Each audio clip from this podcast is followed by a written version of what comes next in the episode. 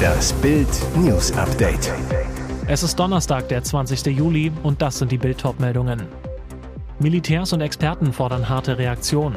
NATO soll Kriegsschiffe schicken. Es ging um 23 Minuten. Pendlermob blockiert Zug. Nächster Bayern-Neuzugang für Tuchel. Wunschstar informiert Trainer über Wechselabsicht. Militärs und Experten fordern harte Reaktion. NATO soll Kriegsschiffe schicken. Kommt es zum Showdown im Schwarzen Meer? Russland will das Getreideabkommen mit Kiew, das der Ukraine die Ausfuhr von Getreide über das Schwarze Meer ermöglicht, nicht verlängern. Stattdessen droht Moskau der ganzen Welt. Am Mittwoch ließ der Kreml erklären, alle Schiffe mit dem Ziel Ukraine würden als Schiffe eingestuft, die potenziell militärische Ladung transportieren. Damit will Russland die Ausfuhr von Getreide, das Millionen Menschen in aller Welt ernährt, militärisch verhindern. Jetzt fordern Top-Experten und Ex-Militärs, die NATO muss reagieren und Kriegsschiffe schicken, um Putins Plan zu vereiteln. Der schwedische Russland-Experte Anders Aslund sagt zum Beispiel, jetzt wo US-Präsident Joe Biden zu Recht erklärt hat, dass Russland den Krieg verloren hat, sollten die USA eine NATO-Seestreitmacht anführen, um einen sicheren und freien ukrainischen Schiffsverkehr zu ermöglichen.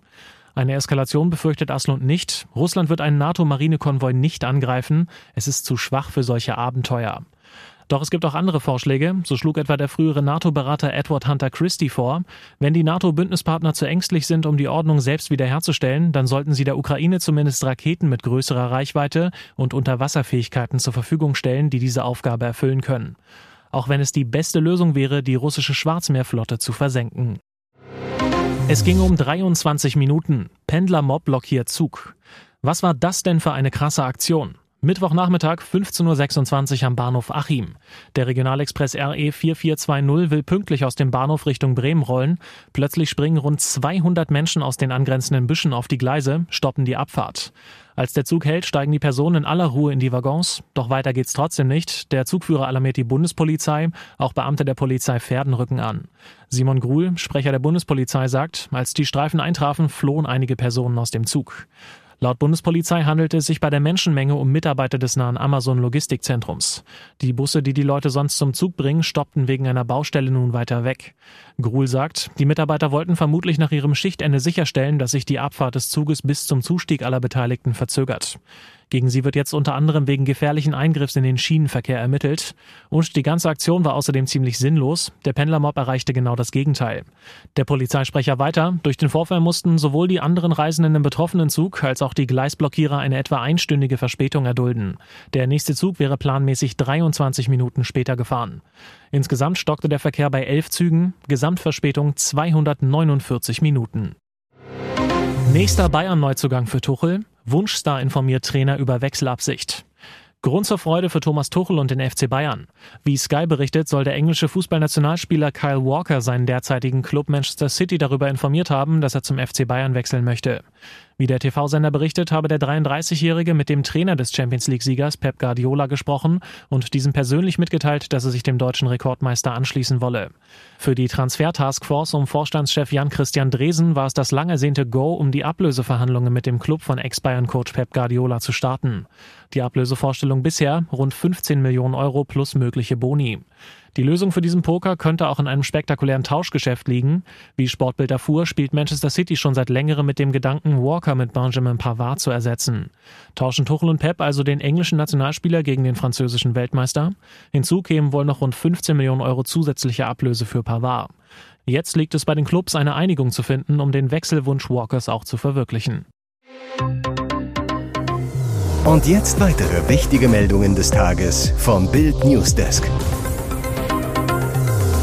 Riesenaufregung in Berlin und Brandenburg. Die Polizei warnt die Bewohner der Orte Kleinmachnow, Teltow und Stahnsdorf im Süden Berlins vor dem Verlassen ihrer Häuser. Auch Haustiere sollen ins Innere geholt werden. Grund für die Aufregung in der Gegend treibt sich ein entlaufendes Wildtier herum. Vermutlich handelt es sich dabei um eine Löwin, so die Polizei. Fünf Jäger mit Betäubungsgewehren sollen bereits im Bereich Stahnsdorf und Kleinmachnow auf der Suche sein. Sprecher Daniel Kneip sagte gegenüber Bild, Zeugen haben gegen Mitternacht ein Raubtier gesehen, das ein Wild Wildschwein gerissen hat. Wir haben auch Videomaterial dazu bekommen. Es handelt sich demnach um eine Löwin. Es gibt momentan keinen Grund für uns an der Echtheit zu zweifeln. Demnach sind Beamte seit Mitternacht mit einem Großaufgebot im Einsatz. Zwei Polizeihubschrauber mit Wärmebildkameras kreisten über der Region. Bis zum frühen Morgen verlief die Suchaktion erfolglos. Woher das Wildtier stammt, ist noch völlig unklar. Zunächst hieß es, das Tier könnte aus einem Zirkus ausgebrochen sein. Ein Sprecher der Polizei sagte, dass kein Zoo oder Zirkus ein Tier vermisse. Die Polizei bittet um sachdienliche Hinweise unter der Notrufnummer 110.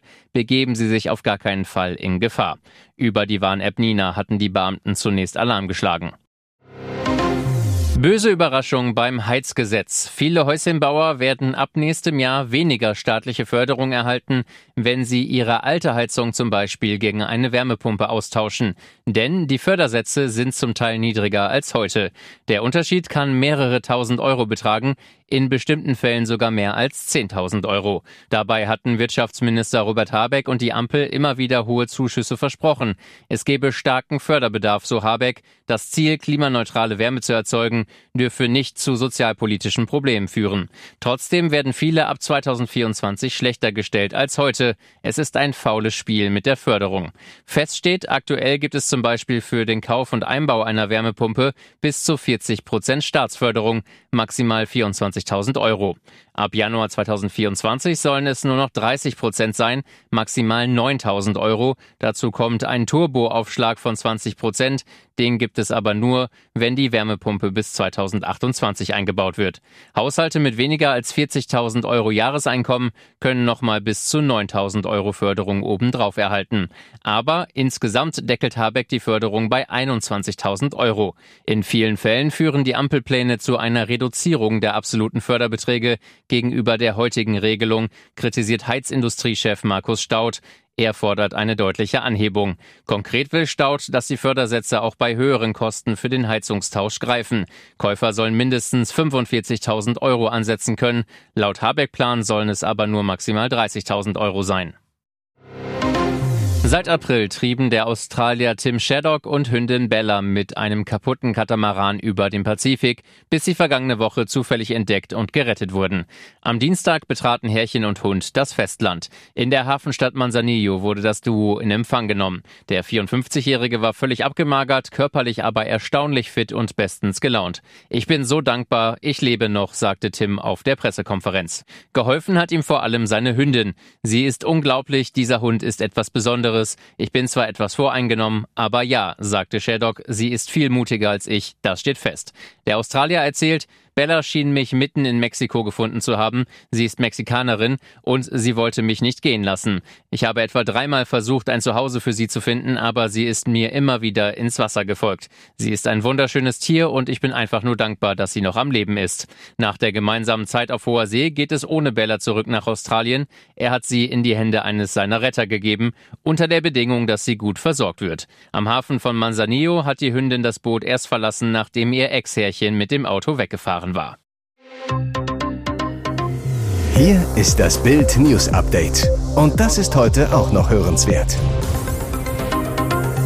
Da hat er nochmal Glück gehabt. Bei dieser Bruchlandung hielt nicht nur Harald Glöckler den Atem an. Während eines Fotoshootings des Kultdesigners kam es zu einem schmerzhaften Zwischenfall.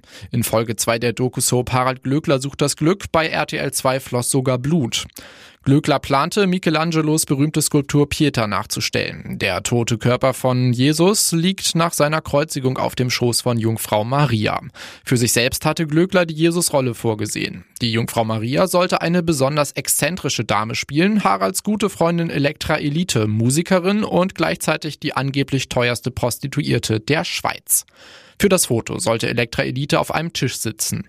Glöckler legte sich auf ihren Schoß. Dass der Tisch die ganze Aktion aushält, wurde dem Modemacher vorher vom Team versichert.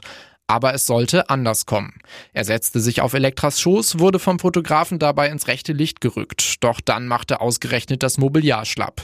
Der Tisch machte die Grätsche und so landete Glöcklers Jungfrau Maria unsanft auf ihrem Hintern, der Designer auf ihr drauf. Das ganze Team war geschockt. Elektra jammerte, au, au, au. Auch Glöckler hatte den Zusammenbruch nicht schadlos überstanden. Ihm hatte es beinahe die halbe Fingerkuppe abgerissen. Blut floss. Mit Nachdruck verlangte der Chef nach einem Pflaster. Am Set waren alle Profis. Der Modemacher sagte tapfer, wir müssen jetzt auch kein Drama draus machen. Es gibt Menschen, die haben schlimmere Probleme.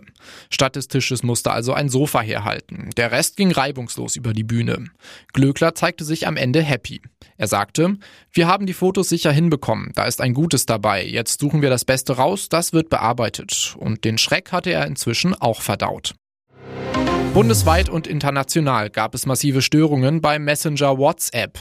Auf der Seite Alle Störungen schnellten die Beschwerden nach 22 Uhr in wenigen Minuten auf mehr als 100.000 Meldungen. Die App meldete sich am Abend per Twitter zu Wort. Wir arbeiten schnell daran, die Verbindungsprobleme mit WhatsApp zu beheben und werden euch hier so schnell wie möglich auf dem Laufenden halten. Später erholte sich der Dienst bei zahlreichen Nutzern wieder. Eine offizielle Meldung folgte um kurz nach 23 Uhr. Und wir sind zurück. Viel Spaß beim Chatten.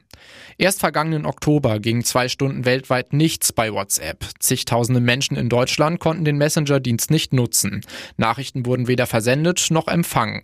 Damals waren die Gründe für den Ausfall auf Android- und iOS-Geräten nicht bekannt. Der Mutterkonzern sagte später lediglich, wir haben das Problem behoben und entschuldigen uns für jegliche Unannehmlichkeiten. Mehr als zwei Milliarden Menschen weltweit nutzen die App.